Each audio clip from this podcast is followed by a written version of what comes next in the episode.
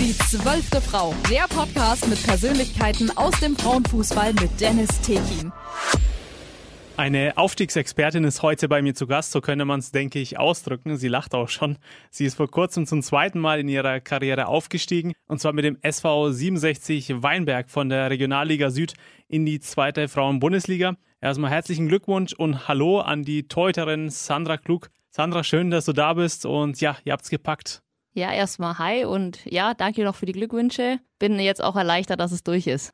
Da gehen wir auch gleich drauf ein noch. Aber erstmal, wie geht's dir? Alles gut? Ihr hattet ja auch einen meisterlichen Saisonausklang und so wie es sich gehört, ging es natürlich äh, nach oder auf Malle. Ja, also mir geht's eigentlich gerade ganz gut. Ich genieße so ein bisschen äh, die Pause, beziehungsweise äh, freue mich, dass ich so die Pause so gestalten kann, sportlich gesehen, wie es mir am besten gefällt. Auf Malle konnte ich leider nicht mit dabei sein. Ich musste arbeiten. Ich war einer der wenigen. Der Großteil war da. Aber wir wurden gut unterhalten mit Bildern und Videos. Ähm, aber es sind alle wieder heil angekommen und es geht auch allen wieder den Umständen entsprechend gut. Okay, also alle wieder nüchtern und keiner verloren gegangen beim Feiern. Das ist das Wichtigste dann. Nee, auf, ke auf keinen Fall.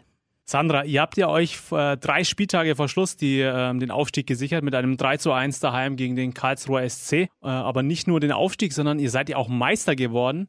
Äh, was war das denn für ein Gefühl, dieses Spiel gegen den KSC? Würdest du da mal drauf eingehen? Also es war von vornherein schon zu merken, dass jeder Bock hat. Ähm, wir waren gut drauf eingestellt. Die Trainer haben auch in der Woche schon immer wieder gesagt, bleibt dran und denkt jetzt nicht ans Feiern, weil das war natürlich auch großes Thema, weil wir gleich gesagt haben, okay, wenn es so fällt, dann wollen wir natürlich auch feiern. Die ganzen organisatorischen Dinge, die man so zum Feiern braucht, wurden halt erstmal in den Vordergrund gestellt, aber dann kamen die Trainer und sagen, ey, nee, stopp. Und ähm, dementsprechend, also klar, am Anfang hat man noch ein bisschen so die Nervosität auch gemerkt, einfach, weil jeder wusste, wenn wir es heute schaffen, dann sind wir durch. Aber wir haben uns dann echt nochmal zusammengerissen, haben dann einfach nochmal das Spiel wirklich gut zu Ende gespielt und mit Abpfiff war dann einfach, ja, die Freude ganz groß und die erste Party konnte steigen.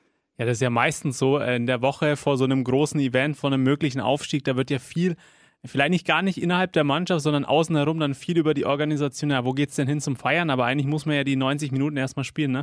Ja, genau so ist es. Wobei ich auch sagen würde, bei uns war es eher umgekehrt. Also die Mannschaft wollte feiern und die Verantwortlichen haben gesagt, okay, nee, wir warten mal lieber erstmal noch ab, wie das Spiel läuft. Also es war genau umgekehrt eigentlich. Okay, aber ihr habt es dann trotzdem gezogen, wie, wie gesagt, mit einem 3 zu 1 daheim gegen den Karlsruher SC. Ähm, was war denn für dich oder aus deiner Sicht, äh, Sandra, der Schlüssel zum Erfolg? ich glaube, dass wir einfach dieses Jahr als Team echt gut zusammengewachsen sind. Ähm, klar, am Anfang war noch so ein bisschen Trauer, weil man es im Jahr davor einfach echt ganz knapp verpasst hat im Elfmeterschießen und wir da eigentlich auch schon eine sehr gute Saison gespielt haben.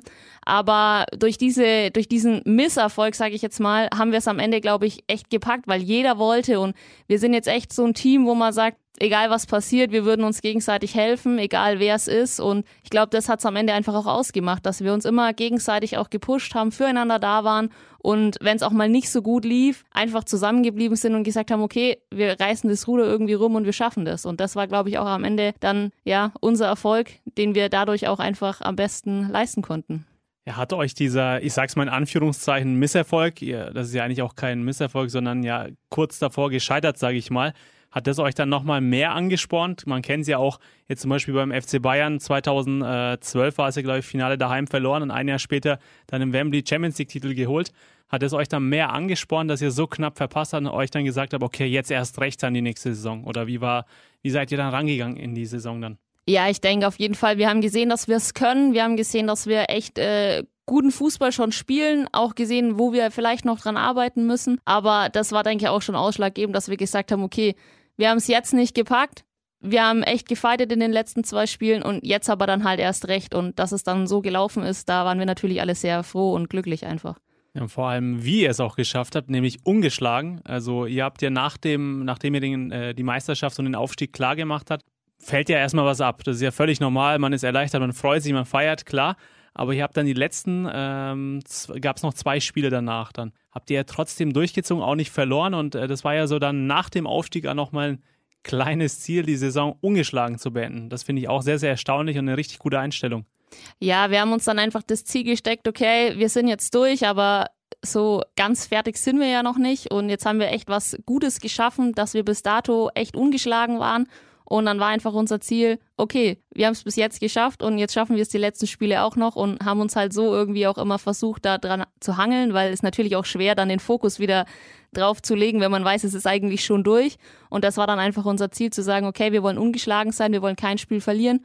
Und äh, das haben wir dann auch äh, geschafft am Ende. Okay, war das dann auch nochmal schwer für den Kopf? Weil ich denke mir, wenn man so ein Ziel erreicht, kennt ja jeder, äh, dann fällt ja, wie schon gesagt, erstmal was ab und dann denkt man sich, okay, jetzt habe ich mein Ziel erreicht. Zumindest mal einen kurzen Ruhemodus, einen entspannten Modus, äh, aber ihr habt es ja dann trotzdem durchgezogen. Also wie, da muss man sich auch nochmal umstellen eigentlich, finde ich. Wie habt ihr das so mental hinbekommen?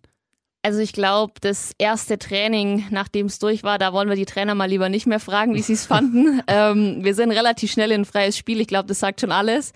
Aber wir haben dann auch einfach gesagt, okay, das war jetzt das einzige Training und jetzt geben wir wieder Vollgas und haben dann gesagt, komm, einmal muss auch mal sein. Ich meine, wir haben gefeiert, Absolut, wir haben zu Recht ja. gefeiert und äh, jetzt fokussieren wir uns einfach wieder.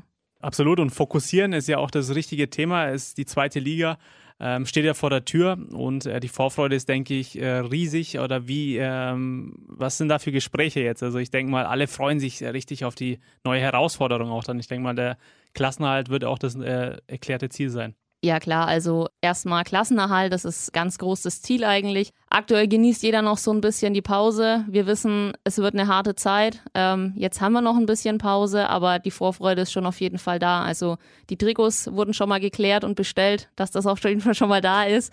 Und ansonsten, Nicht ganz unwichtig, ja.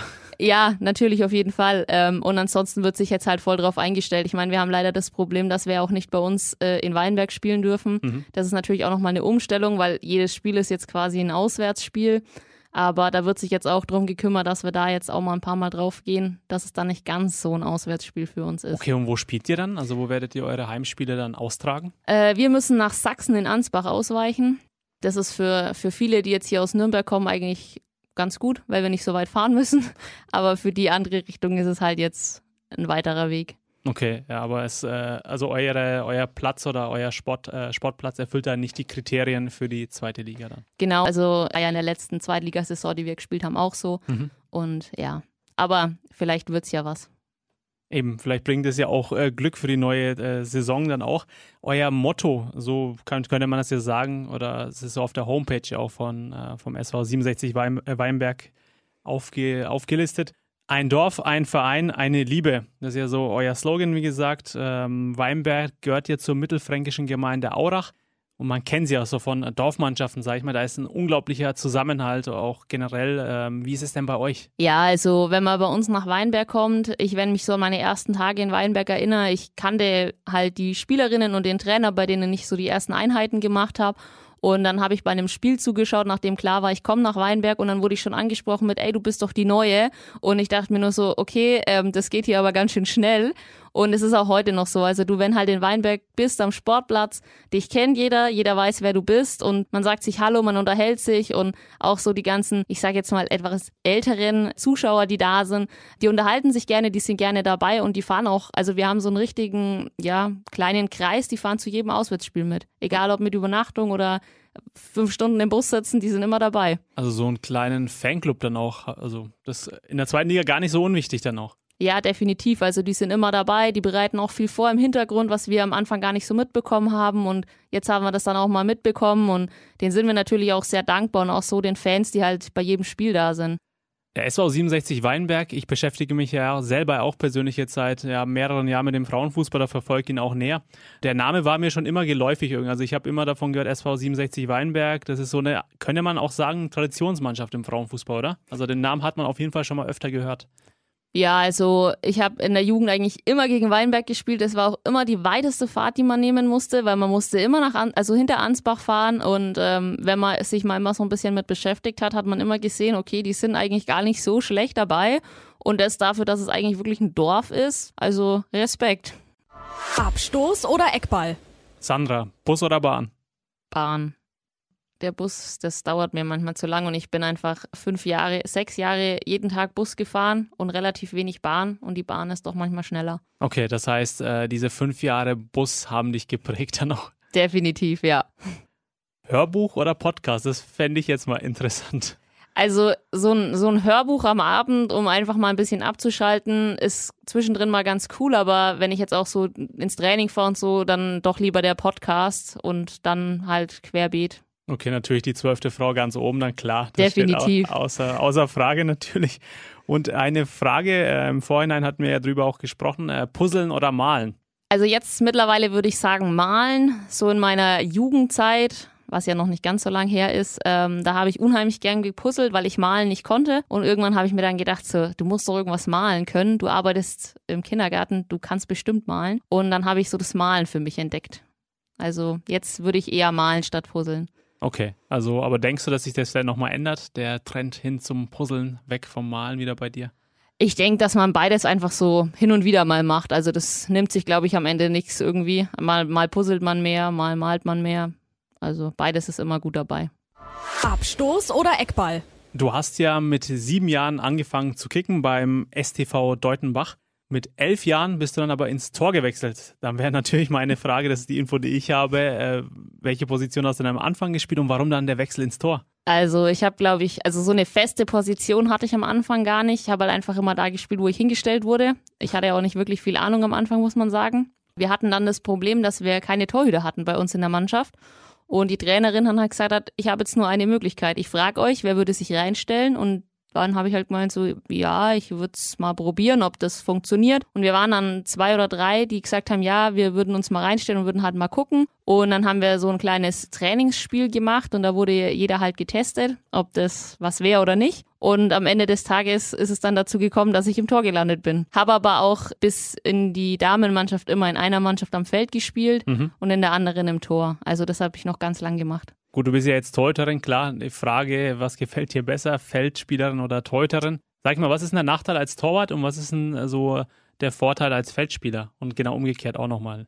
Also ich glaube, so als Feldspieler, man kann sich halt wirklich gut in den Spielen und im Training auspowern und man hat eigentlich immer so Momente, wo man sagt, ja, jetzt kann ich mich wirklich äh, fertig machen für den heutigen Tag, kann alles mal vergessen. Und äh, bei den Torhütern, ja, da gibt's halt manchmal so Trainingseinheiten, da stehst du halt da und dir fliegen die Bälle aus drei, vier Metern um die Ohren und du denkst dir so, warum bin ich jetzt eigentlich hier? Ich glaube, dass das halt manchmal auch ein bisschen noch unterschätzt ist, so diese Position des Torhüters. Absolut, ja. Also mit die wichtigste Position eigentlich im Fußball. Ja, und man muss auch sagen, dass es ja so auch, ja, von der Technik her, denke ich, auch eins der schwierigsten Positionen ist, weil es gibt so viele verschiedene Techniken, die du innerhalb von binnen Sekunden anwenden musst.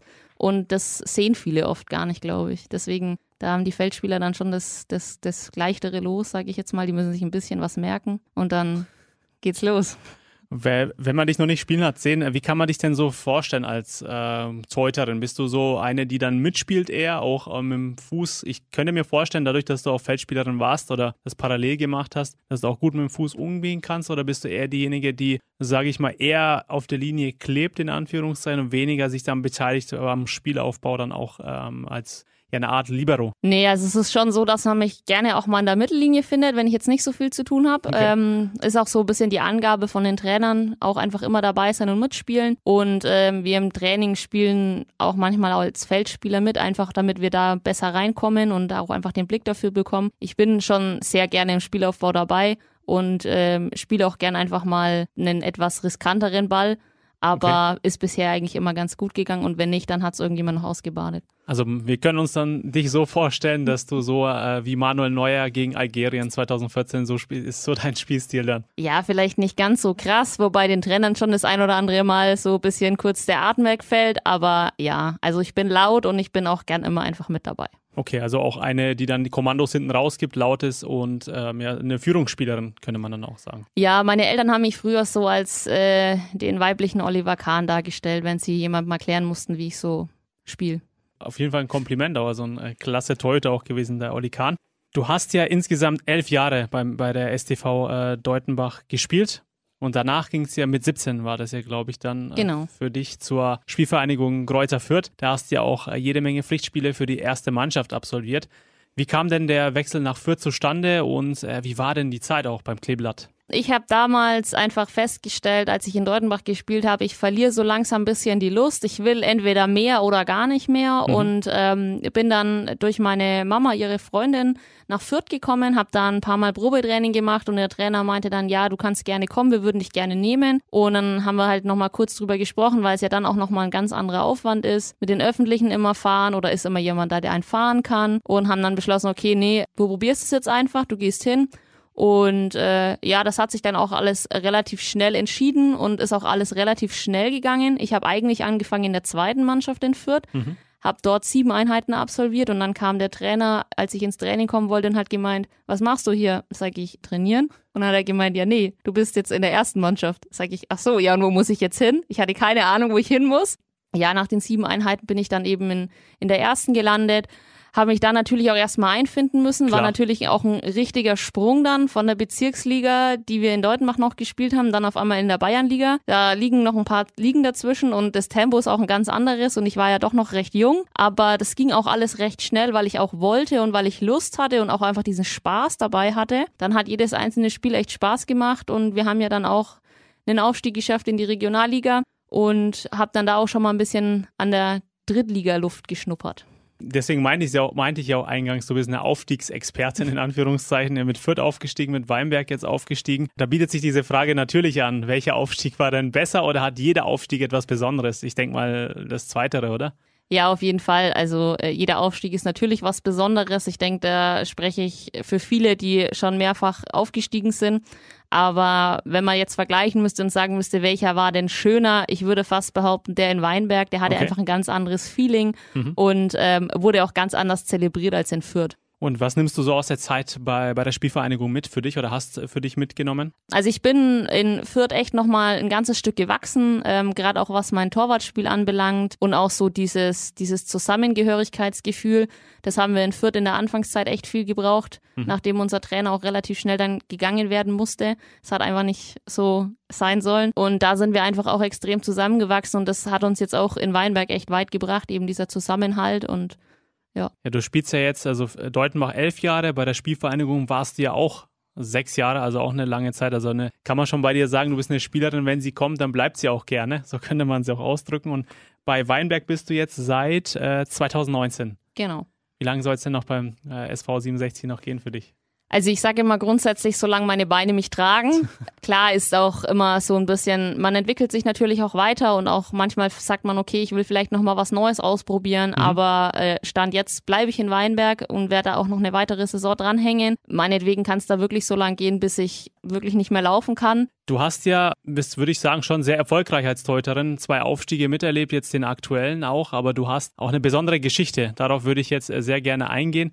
Du hast ja eine Krankheit, die das auch nicht immer einfach macht, diesen Erfolg eigentlich zu haben. Deswegen ist es umso erstaunlicher, wie ich finde. Das nennt sich Zöliakie, wenn ich das richtig ausgesprochen habe. Würdest ja, genau. du mal äh, oder könntest du mal äh, drauf eingehen, Sandra? Äh, ja, mit äh, wie ich 16 Jahre alt geworden bin, habe ich die Diagnose bekommen, dass ich äh, Zöliakie habe. Am Anfang wussten weder ich noch meine Eltern, was ist das eigentlich, was heißt es jetzt für unser Kind, was müssen wir jetzt anders machen. Das hat sich dann natürlich ja am Anfang schon irgendwie nicht so leicht alles eingefühlt und war auch gar nicht leicht. Ich äh, kann halt einfach viele Dinge nicht essen oder auch muss halt alles dreimal umdrehen und schauen und man merkt es schon auch körperlich. Also wenn der Tag nicht ganz so gut ist und wenn einfach da noch Probleme sind, dann ist es mit dem Sport auch nicht immer so einfach. Okay, und du hattest ja auch während den Spielen, so konnte man es, ähm, ja, so konnte, konnte man es lesen, da gab es ja auch einen äh, Bericht über dich dann tatsächlich auch, dass du Magenkrämpfe auch während des Spiels hast und dann trotzdem weitergespielt hast, weil der Ehrgeiz einfach so groß war und du einfach auch viel Unterstützung von deinen Mitspielerinnen bekommen hast. Ja, genau. Also es ist sowohl im Training wie auch in den Spielen, dass es immer wieder einfach kommt. Ist auch im normalen Alltag so. Ich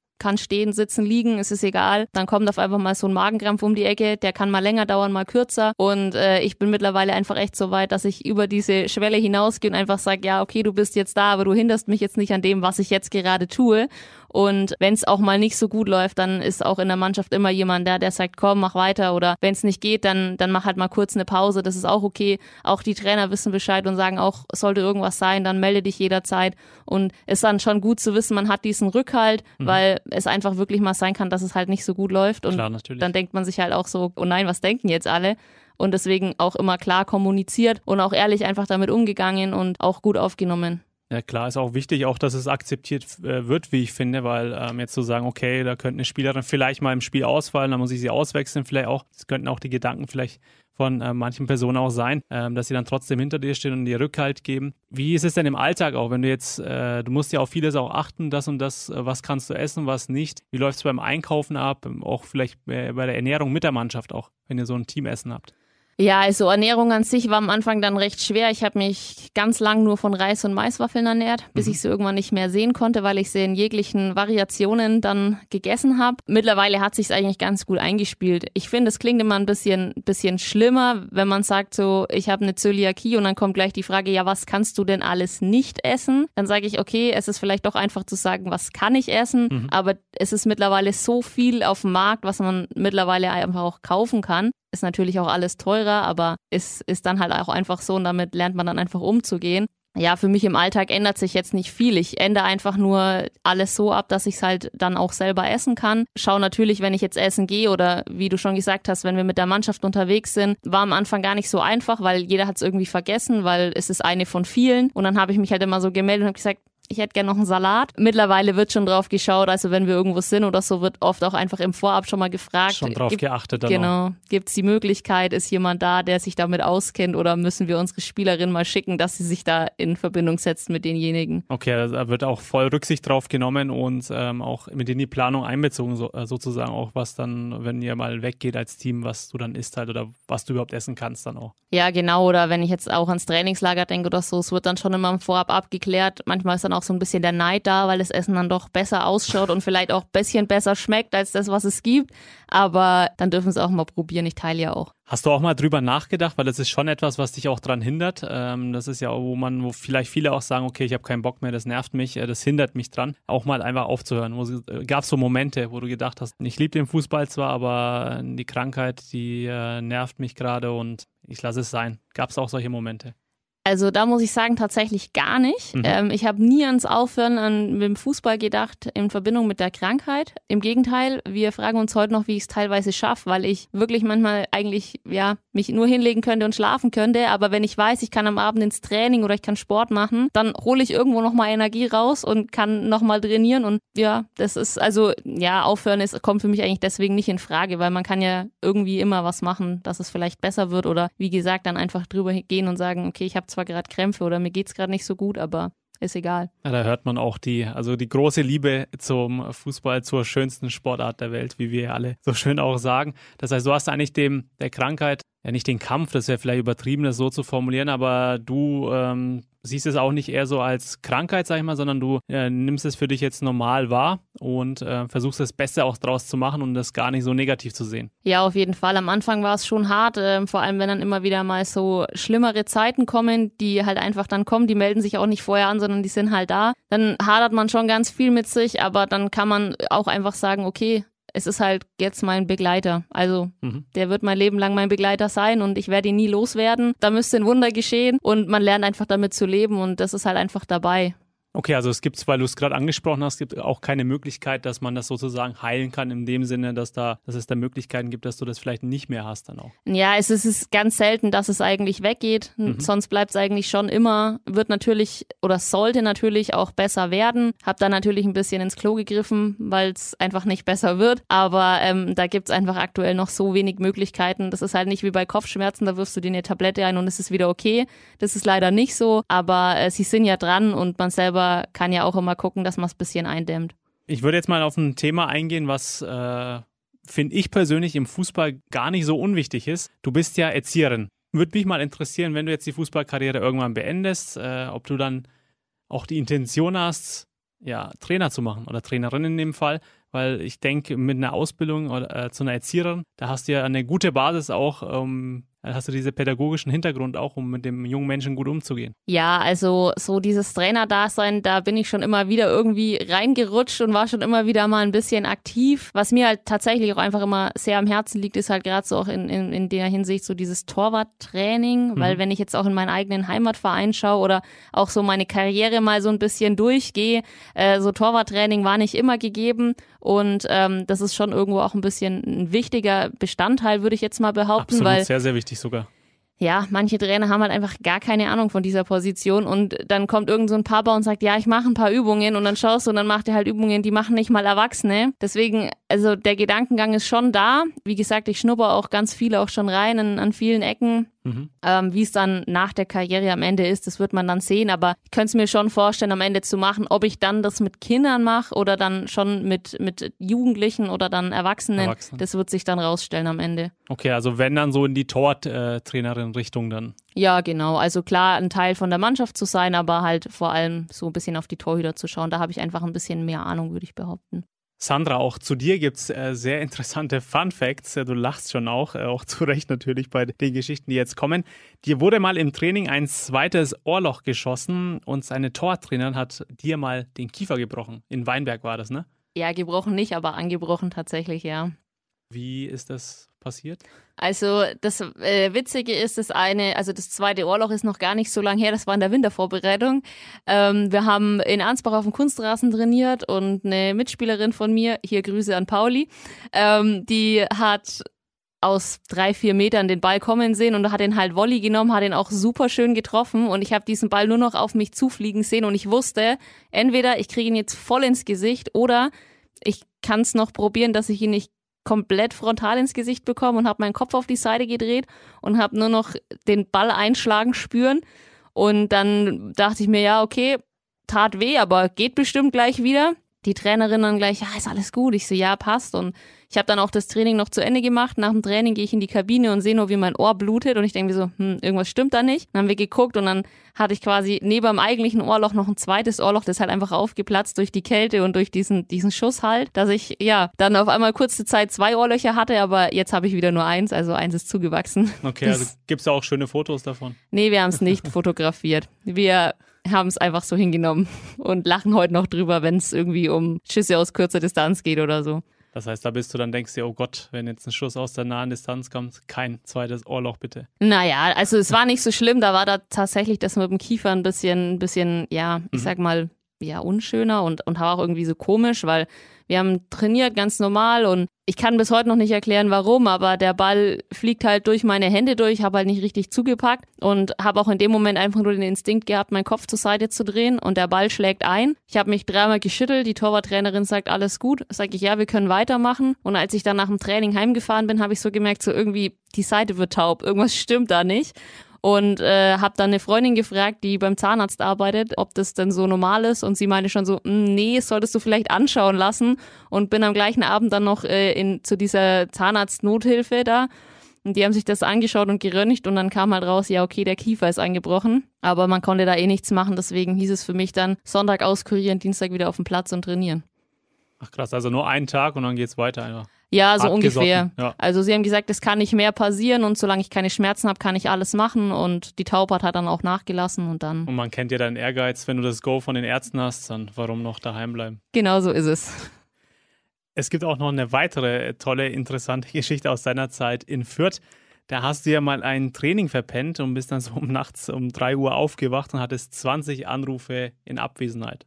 Ja, das war so einer der besagten Tage, die war nicht ganz so einfach. Äh, mir ging es den ganzen Tag schon nicht so gut und dann habe ich mir gedacht, komm, legst dich noch mal eine Stunde hin, bevor es ins Training geht. Habe mir auch einen Wecker gestellt. Aus irgendwelchen Gründen habe ich den halt ausgemacht und habe es gar nicht so wahrgenommen und habe einfach weitergeschlafen und bin nachts wach geworden und schaue auf mein Handy weil ich auch in dem Moment dachte so, oh nein, du hast noch Training und dann sehe ich halt nur, okay, es ist drei Uhr nachts, du hast 20 Anrufe in Abwesenheit. Ja, du hast das Training jetzt mal richtig hart verpennt. Ähm, am nächsten Morgen hat mein Papa mir dann noch erzählt, ja, ähm, welche aus deiner Mannschaft haben angerufen, die haben dich vermisst im Training. Sag ich, ja, und was hast du gesagt?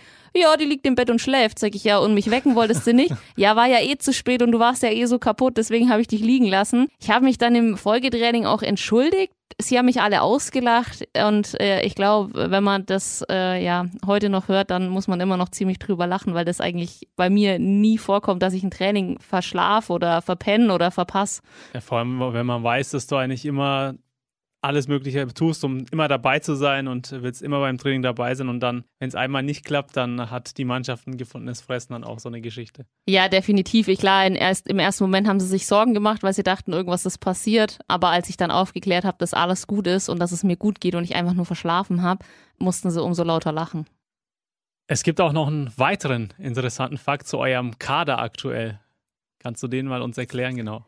Ja, man denkt ja eigentlich, wenn man Fußball spielt und gerade auch so im Frauenbereich gibt's ja nicht ganz so viele Vereine, die, die so hochklassig spielen, dass man dann auch ein bisschen guckt, dass das halt in Heimatnähe ist, wo man wohnt. Ähm, man muss aber sagen, bei uns aus dem aktuellen Kader kommt keiner direkt aus Weinberg oder Aurach, wo ja auch gleich um die Ecke ist. Also wir kommen alle überall her verstreut. Würzburger Richtung, ein paar kommen aus äh, Feuchtwangen oder dann auch Richtung Neustadt-Aisch und ein sehr großer Teil kommt aus dem Großraum Nürnberg. Also wir sind da echt überall verteilt. Okay, das heißt, ihr seid eine ähm, eingeschworene Mannschaft, die tatsächlich von verschiedenen Teilen herkommt, was ja eigentlich auch gar nicht so einfach ist, finde ich. Also, dass, dass man da so ein, weil da muss vielleicht eine Person früher gehen, weil sie in die äh, Würzburger Richtung muss und äh, das, umso erstaunlicher dann, dass ihr dann auch diesen Erfolg vorweisen könnt. Ja, das Gute ist, dass wir ja noch zwei weitere Frauenmannschaften haben und mhm. die kommen ja auch nicht alle direkt aus der Umgebung, sondern fahren auch teilweise ein bisschen und wir bilden dann einfach Fahrgemeinschaften und dann geht es eigentlich schon ganz gut. Also man plant sich das dann schon so ein, dass man sagt, okay, wir treffen uns, meine FG zum Beispiel, wir treffen uns immer in Neudettelsau mhm. und dann machen wir halt einen, einen, Zeitpunkt aus, wann wir da sind und dann kommen halt alle, die zum Training kommen, kommen da hin und dann besprechen wir, okay, wer fährt heute? Okay, also Fahrgemeinschaften äh, beim SV 67 Weinberg. Genau, also das ganz große im Rennen. Und durch das, dass wir aus Nürnberg so viele sind, also wir sind dann schon mal mit so einem Neunsitzerbus ganz gut besetzt. Wir fahren vielleicht auch manchmal zu zehnt. Das hat jetzt keiner gehört. Aber ähm, wir sind schon, nicht, nee. wir sind schon ganz viele, die da aus dem Großraum kommen. Querpass-Quiz. Sandra, ich weiß, du freust dich mega auf das Quiz. Du hast ja auch im Vorhinein gemeint, ähm, ich freue mich schon auf die Rubrik, wo ich mich richtig gut blamieren kann. Mal schauen, ob es dann wirklich so kommt. Ähm, die Fragen beziehen sich natürlich auf den SV 67 Weinberg und zwei historische Fragen, würde ich sagen. Bist du ready? Ich bin bereit. Okay, dann legen wir los. Frage 1. 15. Mai 1967. An diesem Tag wurde der SV 67 Weinberg gegründet. Schön und gut, aber wie viele Personen waren denn bei der Gründung anwesend? A. 38 oder B. 35? Ich würde jetzt sagen 35. Okay, und warum 35? Weiß nicht, das kam mir jetzt gerade so instinktiv. So intuitiv? Ja. Okay, also nimmst du die 35? Ich nehme die 35. Okay, es waren tatsächlich 38 Personen anwesend, davon 18 Erwachsene. Das ist so äh, auf eurer Homepage äh, so zu vernehmen. Äh, deswegen auch SV 67 Weinberg 1967, 15. Mai ein wichtiges Datum äh, für deinen aktuellen Verein. Die zweite Frage ist auch eine historische Frage. Bist du auch da ready? Ja. Okay. 1969 wurde bei der Hauptversammlung beschlossen, ein Sportheim zu bauen. In welchem Monat denn? 1969? A. März 69 oder B. April 69? Ich kann ja jetzt eigentlich wieder nur verlieren, aber ich würde fast sagen im April. Okay, und warum April? Klingt schöner. Okay, ähm, bist nicht so ein März-Fan. Nee. Letzte Antwort? Wahrscheinlich ist es der März, aber ich würde jetzt April sagen. Okay, die Begründung war mega, denn die Antwort ist falsch und es ist der März tatsächlich. Aber äh, ja, macht dir nichts draus. Zwei Fragen, nur die richtige kann schon mal passieren, oder? Ja, das ist dann in, in der Rückrunde holen wir es auf. In Eben. der Hinrunde haben wir verloren, in der Rückrunde holen wir es auf. Eben und Geschichte, Fußball, Fußball ist wichtiger als die Geschichte des Vereins dann, ne? Ich sage auch immer, Hauptsache jeder kennt den Verein. Alles andere ist doch egal. Eben. Den Namen und wo sie spielen und mehr müssen wir doch nicht wissen. Da hast recht, ja, vor allem sind ja auch sehr, sehr spezielle Informationen. Äh, war nicht unbedingt fair von mir, aber trotzdem haben wir was dazugelernt, auch für die Hörer. 15. Mai 1967 SV Weinberg gegründet und im März 69 beschlossen, ein äh, Sportheim, ein Stadion, wollte ich schon sagen, zu bauen. Und das Sportheim, wenn wir schon am an Infos weitergeben sind, wurde im August 1972 eingeweiht, also drei Jahre später dann. Ja, da ist auch immer gut was los, muss man sagen.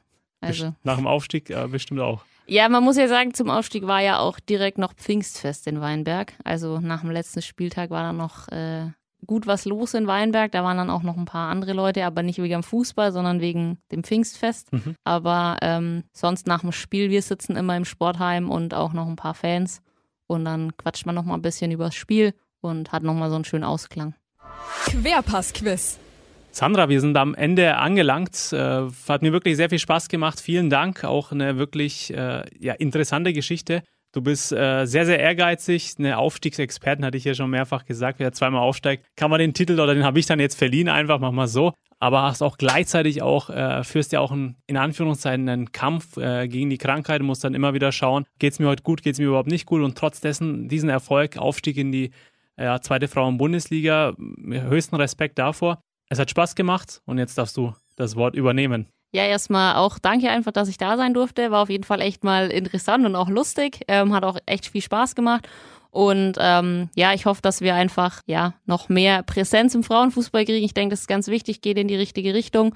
Und ähm, ja, abschließend zu dem Ganzen grüße ich natürlich alle Mädels vom SVW und ähm, bin mal gespannt, was wir in der nächsten Saison so alles reißen können.